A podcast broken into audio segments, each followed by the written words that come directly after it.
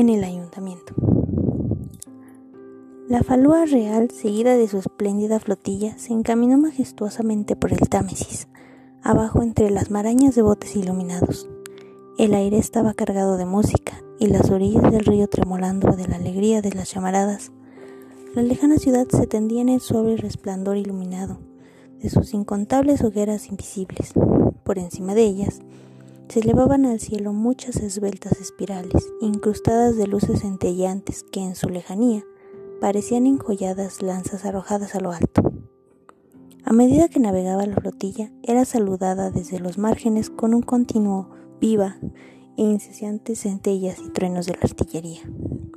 Para Tom Canty, medio enterrado en sus almohadones de seda, estos sonidos y este espectáculo eran una maravilla inefablemente sublime. Pero para sus amiguitas, la princesa Isabel y Lady Juana Grey, no era nada.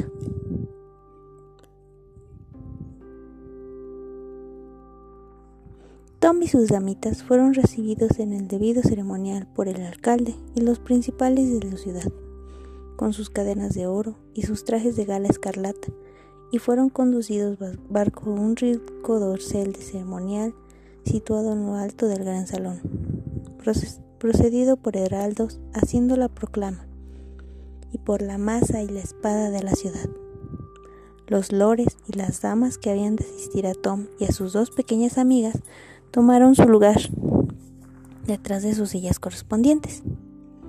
En una mesa más baja tomaron asiento los grandes de la corte, con dos huéspedes de noble condición y los magnates de la ciudad. Los comunes ocuparon su lugar entre la multitud de masas en el piso principal del salón. Desde su averjado lugar, los gigantes Gog y Magog, antiguos guardianes de la ciudad, contemplaban el espectáculo con ojos familiarizados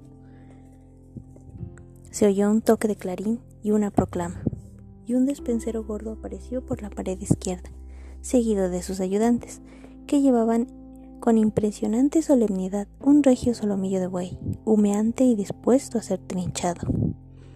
Después de las oraciones, Tom, ya instruido, se levantó, y con él todos los allí presentes, y bebió de una portentosa copa con la princesa Isabel. La pasó luego a Lady Juana Grey, y después circuló por toda la asamblea. Así comenzó el banquete. A medianoche el festín estaba en su apogeo. Luego vino uno de esos pintorescos espectáculos tan admirados en aquellos antiguos tiempos. Aún existe una descripción de él en singular estilo de un cronista de lo que presenció. Habiéndoseles hecho espacio, pronto entraron un varón y un conde ataviados a la turca con largos mantos salpicados de oro, sombreros de terciopelo carmesí, con grandes vueltas de oro, ceñiéndose espadas llamadas cimitarras, pendientes de grandes tajiles de oro. Venían después todavía otro varón y otro conde, con largos ropajes de raso amarillo, con rayas de raso blanco al través. Y en cada lista blanca traían otra de raso carmesí, a la usanza rusa, con sombreros de piel blanca, con manchas negras. Cada uno de ellos llevaba una hacha pequeña en la mano y botas, vueltas hacia arriba.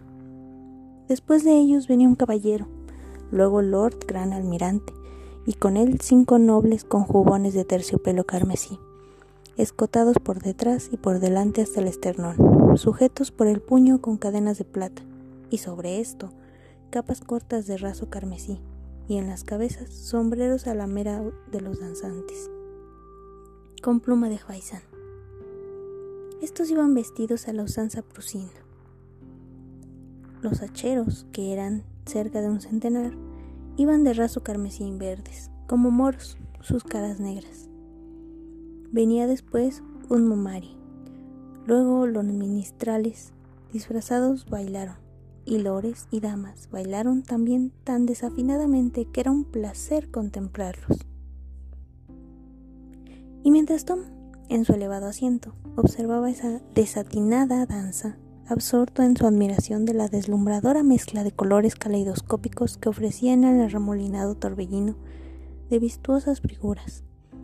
El andrajoso pero verdadero príncipe de Gales proclamaba sus derechos y sus agravios, denunciando al impostor y clamando entrada a las puertas del ayuntamiento. La muchedumbre gozaba extraordinariamente con el episodio y se abalanzaban desnucándose para ver al pequeño alborotador. Pronto empezaron a burlarse y a mofarse de él, con el propósito de incitarlo a más y mayor divertida furia. Lágrimas de tristeza le saltaron a los ojos, pero se contuvo y retó a la turba regiamente. Siguieron otras burlas, nuevas mofas, lo punzonaron y clamó.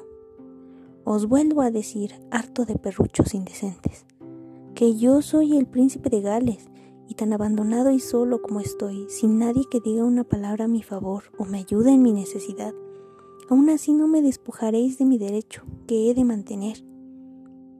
Va, aunque seas el príncipe o no, lo mismo da. Eres un chico gallardo y no te faltan amigos. Aquí estoy yo a tu lado para probarlo. Y te digo que peor amigo podrías tener que Miles Hendon. Y sin descansar tus piernas en la búsqueda, descansa tu lengua, hijo mío. Yo hablo el lenguaje de estas ratas de coladera como lengua nativa. El que hablaba era una especie de don César de Bazán por su traje, su aspecto y su porte. Era alto, delgado y musculoso. Su jubón y sus calzas eran de rico género, pero marchitos y raídos, y su adorno de encaje estaba tristemente deslucido. Su lechuguita estaba ajada y estropeada. La pluma de su sombrero alicaído estaba rota y tenía aspecto sucio y poco respetable. Al costado llevaba un largo estoque en una oxidada vaina de hierro. Su actitud fanfarrona lo delataba. Las palabras de esta fantástica figura fueron recibidas como una explosión de júbilo y risas. Algunos gritaron, es otro príncipe disfrazado. Cuidado con lo que hablas, amigo, parece que es peligroso. En verdad lo parece, mira sus ojos. Se para de ir al chico, al abrevadero de los caballos con él. Instantáneamente, a impulsos de esa feliz idea, una mano cayó sobre el príncipe, tan instantáneamente. La larga espada del desconocido estaba afuera, y el mediador cayó al suelo gracias a un sonoro golpe de plano. Al momento gritaron docenas de voces, Matad al perro, matadlo, matadlo.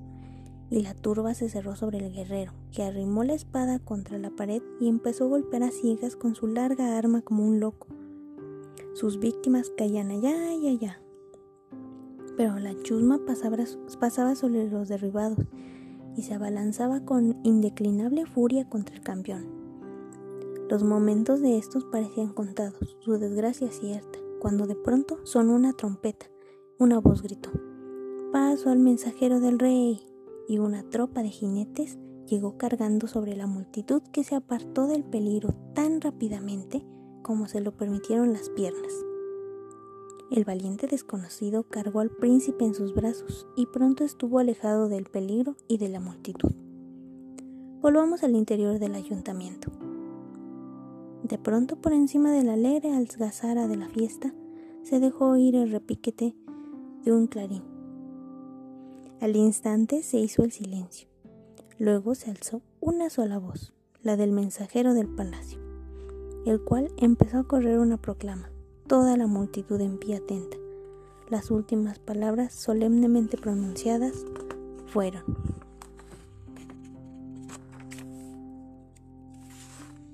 El rey ha muerto. Todos en la gran reunión doblaron la cabeza sobre el pecho de Consuno. Permanecieron así unos momentos, en profundo silencio. Luego cayeron a la vez rodillas. Tendieron sus manos hacia Tom y resonó un poderoso grito que pareció cimbrar el edificio. ¡Viva el rey! Los ojos del asombrado Tom vagaron sobre este pasmoso espectáculo y finalmente se posaron un momento como en sueños sobre las arrodilladas princesas que tenía a su lado y luego sobre el conde de Hertford. Una resolución súbita se mostró en su rostro.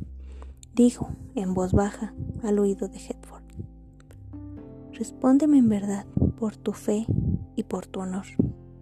Si yo aquí diera una orden, la cual nadie sino un rey tuviera el privilegio y la prerrogativa de dar, sería obedecido tal mandato y ninguno habría que pudiera decirme que no. Ninguno, mi señor, en todos estos dominios. En tu persona reside la majestad de Inglaterra. Tú eres el rey. Tu palabra es ley. Tom respondió en voz alta y gravemente con gran animación. Entonces sea la ley del rey ley de misericordia de este día, y nunca más sea ley de sangre. Levantaos y marchad a la torre y decid que el rey decreta que el duque de Norfolk no debe morir. Estas palabras fueron alcanzadas y corrieron diligentemente de boca en boca, a lo largo y ancho del salón, y cuando Hertford se apresuraba a salir, resonó otro prodigioso grito.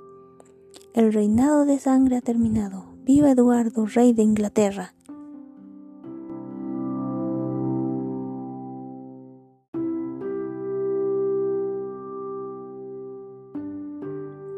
El príncipe y su salvador. Tan pronto Miles Hendon y el príncipe niño se vieron lejos de la turba, se encaminaron hacia el río por callejuelas y veredas angostas. No hallaron obstáculo en su camino, hasta que llegaron cerca del puente de Londres, pero entonces se toparon de nuevo con la muchedumbre.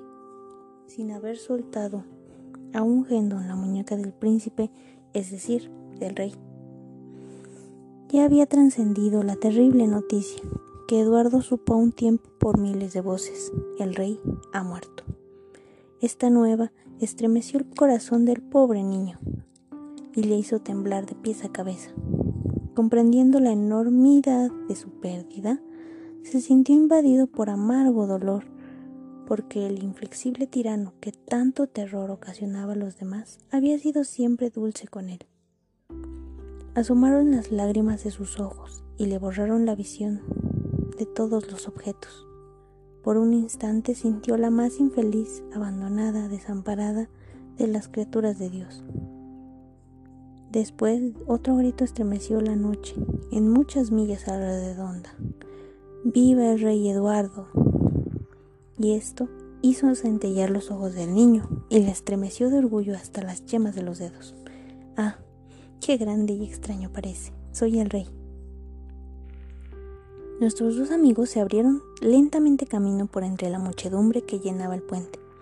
Esta construcción, que tenía más de 600 años de vida, sin haber dejado de ser un lugar bullicioso y muy poblado, era curiosísima, porque una hilera completa de tiendas y almacenes con habitaciones para familias encima se extendía a ambos lados y de una a otra orilla del río.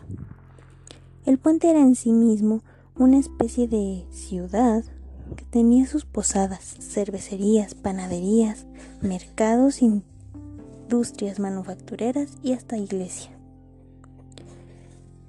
Miraba a los dos vecinos que ponían en comunicación, considerándolos buenos como suburbios, pero por lo demás sin particular importancia. Era una comunidad cerrada, por así decirlo, una ciudad estrecha con una sola calle de un quinto de milla de largo, y su población no era sino la población de una aldea. Todo el mundo en ella conocía íntimamente a sus vecinos, como había tenido antes conocimiento de sus padres, de sus madres, y además todos los pequeños asuntos familiares. Contaba con una aristocracia, por supuesto, con sus distinguidas y viejas familias de carniceros, de panaderos y otros por el estilo, que venían ocupando las mismas tiendas desde hace 500 o 600 años y sabían la gran historia del puente desde el principio al fin, con todas sus misteriosas leyendas. Eran familias que hablaban siempre en lenguaje del puente, tenían ideas propias del puente, mentían a boca llena, y sin titubear, de una manera emanada de su vida en el puente, era aquella una clase de población que había de ser por fuerza mezquina, ignorante y engreída. Los niños nacían en el puente, eran educados en el puente, llegaban a viejos y finalmente en él morían, sin haber puesto los pies en otra parte del mundo que no fuera el puente. Aquella gente tenía que pensar por razón natural que la copiosa e interminable procesión que circulaba por su calle noche y día, con su confusa algarabía de voces y gritos, sus relinchos balidos y ahogado de patear, era la cosa extraordinaria del mundo, y ellos mismos, en cierto modo, propietarios de todo. Y si tales eran en efecto, o por lo menos como tales podrían considerarse desde sus ventanas, cada vez que un rey o un héroe devolvía, daba ocasión a algún festejo,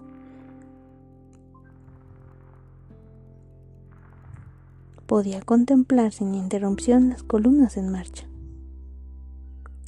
Los hombres nacidos y educados en el puente encontraban la vida de un tedio insoportable que cualquier otro sitio. La historia nos dice de uno de estos hombres que abandonó el puente a los 60, 71 años, se retiró al campo, pero no fue más que para ponerse nervioso y dar vueltas en la cama. No podía conciliar el sueño, pues la profunda calma rústica era penosa, horrible y opresiva. Cuando por fin saltó de ella, volvió corriendo a su antiguo lar, hecho un espectro demacrado y huraño, y dio sosegadamente al descanso y a los sueños agradables bajo la adormecedora música de las agitadas aguas y el estrépito y bullicio de la alcazara del puente de Londres.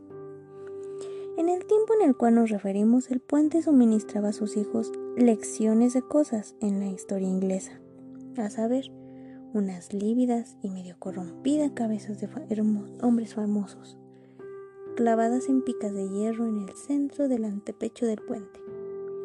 Mas dejémonos de digresiones. La guarida de Hendon estaba en la pequeña posada del puente. Al acercarse el caballero a la entrada con su amiguito, dijo una voz bronca: Ah, has aparecido ya.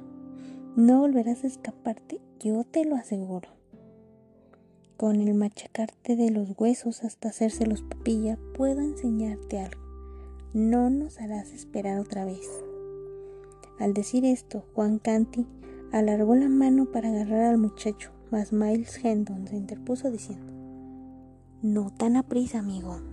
Eres a fe mía demasiado brusco. ¿Qué tienes que ver con este muchacho? Por si tu negocio es entrometerte en los ajenos, he de decirte que es mi hijo. Eso es mentira, exclamó el furioso reyesito. Bien dices y te creo, hijo mío, tanto si tienes la cabeza sana como si estás loco. Pero sea o no tu padre este rufián despreciable, da lo mismo. No ha de tenerte para pegarte y abusar, como amenazado, si prefieres permanecer conmigo. Sí, sí, no te conozco, lo aborrezco y moriré antes de irme con él. Entonces está decidido, no hay más que decir.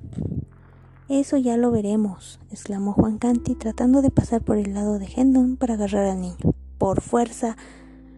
Si te atreves a tocarlo, piltrafa con vida, te ensarto como un pato, dijo Hendon cerrándole el paso y llevando la mano al puño de la espada. Te prevengo que he tomado bajo mi protección este muchacho cuando una chusma de tu calaña quería maltratarlo.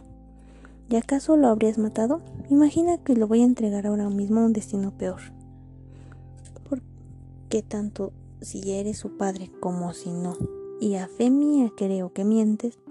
Una muerte con decoro y rápida sería mucho mejor para él que la vida en manos tan rudas como las tuyas. Sigue pues tu camino. Y luego porque no me gusta decir palabras en balde, ya que no me es natural al ser paciente con exceso. Juan Canti se apartó murmurando amenazas y maldiciones y desapareció de la vista, tragando por la multitud. Hendon subió tres tramos de escalera hasta su cuarto en compañía del niño, después de ordenar que le sirvieran de comer. Soñoliento balbuceó. Ruégote que me llames cuando esté puesta la mesa, y cayó inmediatamente en sueño profundo, dijo el príncipe. Vagó una sonrisa por los ojos de Hendon, que dijo para sí: Por Dios que este harapieso se le mete a uno en casa y le usurpa la cama con gracia y soltura tan naturales como si fuera el dueño, sin pedir permiso, ni excusa, ni nada que se le parezca.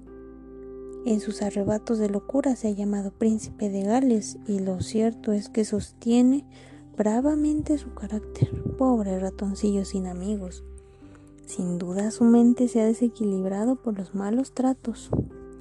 Bien, pues yo seré su amigo, yo lo he salvado y algo en él me atrae hacia con harta fuerza. Siento ya cariño por este rapaz que sabe hablar tan bien. Con qué marcial actitud ha hecho frente a la sórdida ralea y le ha dirigido su reto. Y qué cara tan linda, tan dulce y gentil tiene. Ahora que el sueño ha conjurado sus desazones y sus pesares, yo le enseñaré curando su enfermedad. Sí, seré su hermano. Mm, cuidaré de él y por él velaré. Y los que quieran mancillarle o maltratarle pueden encargar la mortaja porque la habrán menester, aunque por ello me queme en vivo. Inclinóse sobre el muchacho y tras contemplarlo con bondadoso y compasivo interés, le dio unos tiernos golpecitos en la mejilla y le alisó los enmarañados rizos con enorme y atesada mano. Un escalofrío recorrió el cuerpo del niño y Hendon dijo entre dientes, ha sido una tontería dejarlo descansar ahí sin taparlo y que su cuerpo vaya a padecer dolores reumáticos. ¿Qué haré ahora? Si lo levanto y lo meto dentro de la cama se despertará y tiene mucha necesidad de reposo. Se quitó el jubón, envolvió con él al muchacho y dijo, como estoy acostumbrado a los arañazos del viento y al poco abrigo, no me importará el frío. Y se puso a dar paseos por el aposento para mantener circulación a la sangre, monologando como siempre. Su trastornada mente le persuade de que es príncipe de Gales, Será cosa rara tener con nosotros a un príncipe de Gales ahora que el que era príncipe ya no es príncipe sino rey, porque su pobre espíritu tiene un tema solo y no comprenderá que ahora debe dejar de ser príncipe y llamarse rey. Si mi padre vive aún, después de estos siete años, con que no he sabido nada de mi casa en mi calabozo de tierra extraña, acogerá bien al pobre niño y por mi amor le concederá albergue. Lo mismo hará mi buen hermano mayor Arturo. Ah, mi otro hermano Hugo. Pero le romperé la crisma si se interpone el muy zorro y desalmado, sí. Allá nos iremos y tampoco podemos perder momento. Entró un criado con humeante comida que dejó sobre la mesita de pino, arrimó las sillas y partió, dejando unos huéspedes tan modestos que se sirvieran a sí mismos. Cerróse la puerta tras él y el ruido del portazo despertó al niño, que de un salto se sentó en la cama y lanzó una alegre mirada en torno. Luego su rostro asomó una expresión ofendida y sus labios musitaron con un profundo suspiro. Ay, mísero de mí, no era más que un sueño. Luego reparó que en el jubón de Miles Hand miró al dueño de la prenda, comprendió el sacrificio que habían hecho por él y le dijo gentilmente, Eres bueno conmigo, sí, muy bueno conmigo. Toma este y póntelo, yo no lo necesitaré más. Levantóse luego y aceptó al aguamil de rincón, donde se quedó esperando. Gendón le dijo con alegre acento: Ahora vamos a tomar un reconfortante sopa y un buen bocado, porque todo está sabroso y a punto. Entre eso y el sueño que has echado volverás a ser un hombrecito, ya verás. El niño no contestó sino que lanzó una mirada llena de grave sorpresa, con cierto aire de impaciencia al oponente caballero de la espada. Hendon se quedó perplejo y dijo, ¿qué pasa? Ah, buen señor, quisiera lavarme. Ah, nada más eso. No pidas permiso a Miles Hendon para nada. Puedes servirte tus anchas de cuanto le pertenece con entera libertad. El niño siguió quieto. Es más, una o dos veces dio con el pie a unos golpecitos de impaciencia, entonces sintió todo perplejo. Pero, ¿a qué esperas? Te ruego que eches el agua y no gastes tantas palabras. Hendon reprimiendo una carcajada y diciéndose, por todos los diablos esto es admirable. Avanzó con viveza y cumplió la orden del pequeño insolente. Luego se apartó con una especie de estupefacción hasta que lo despertó de ella una orden de pronto, la toalla. Cogió la toalla bajo las narices del niño y se la entregó sin más. Después procedió a reconfortarse con un lavatorio. Mientras lo hacía, su hijo adoptivo se sentó a la mesa, y se preparó para comer. Vivamente acabó Hendon con sus abluciones. Cogió la otra silla y se disponía a sentarse también cuando el niño le dijo indignado: Vive Dios, ¿vas a sentarte en presencia del rey? Este golpe sacudió a Hendon de arriba a abajo, dijo en su interior. La locura de este pobre niño está a la altura de los tiempos. Ha cambiado con el gran cambio que ha sobrevenido en el reino. Y ahora se imagina ser el rey. Bueno, le seguiremos el humor, ya acá no hay otro camino. No vaya a ser que me mande a la torre. Y satisfecho de esta broma, apartó la silla de la mesa se situó detrás del rey y se dispuso a servirle de la manera más cortesana que era capaz.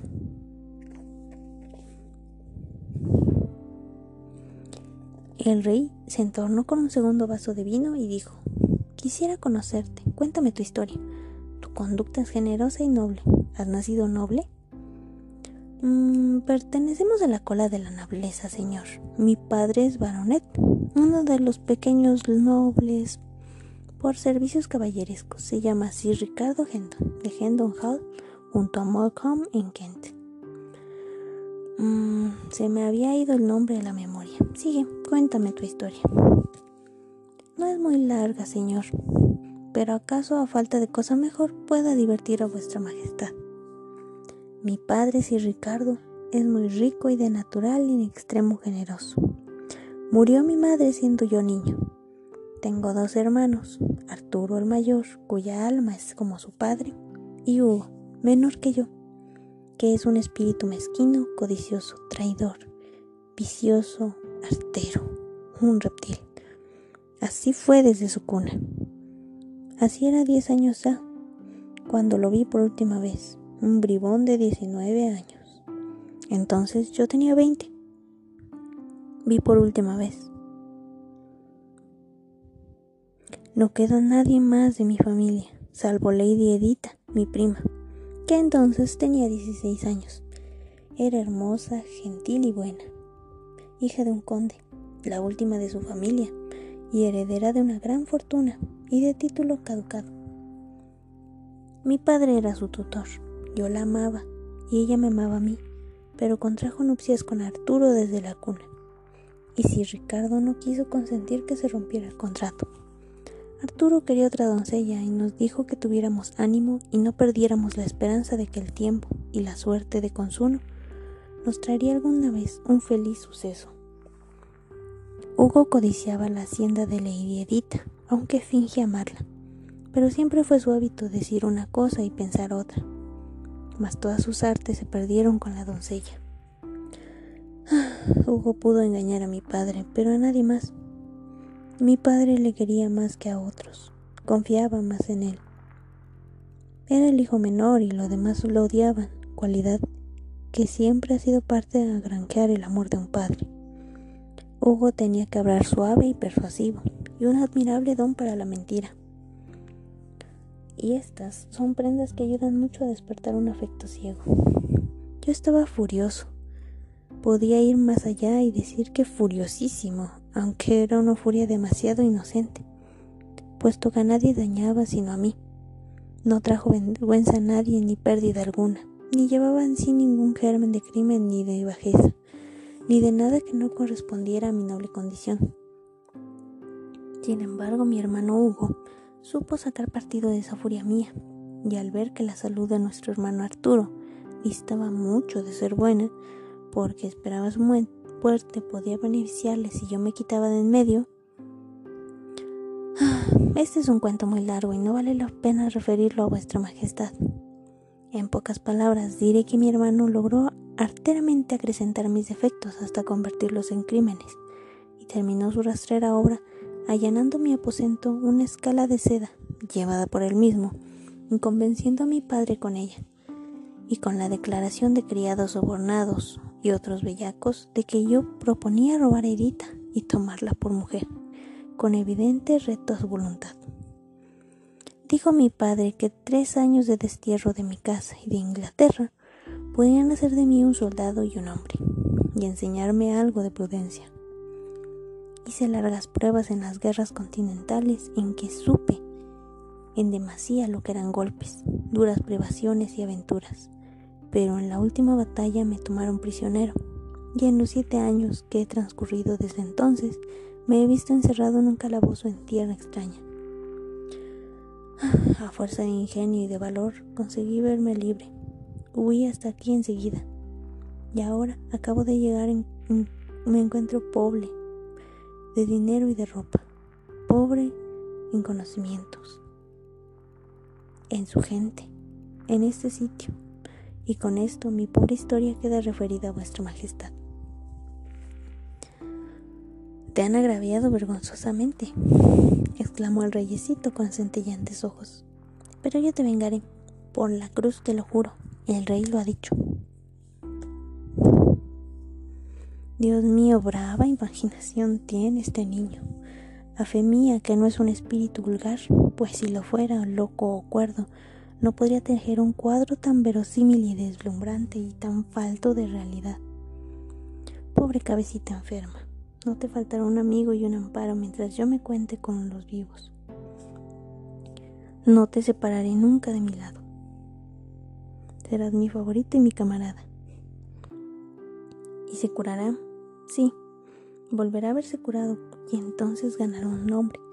Y yo podré decir con orgullo, sí, es mío. Yo lo recogí cuando era un pobre rapaz sin hogar. Vi lo que llevaba dentro y dije algún día, se oirá hablar de su nombre. Miradlo, observadlo. ¿Tenía yo razón? El rey habló con aire y tonos pensativos. Me ha salvado de la injuria y de la vergüenza. ¿Acaso ha salvado también mi vida y con ello mi corona? Semejante servicio pide rica recompensa. Dime tus deseos y si están dentro del alcance de mi poder real, los verás satisfechos.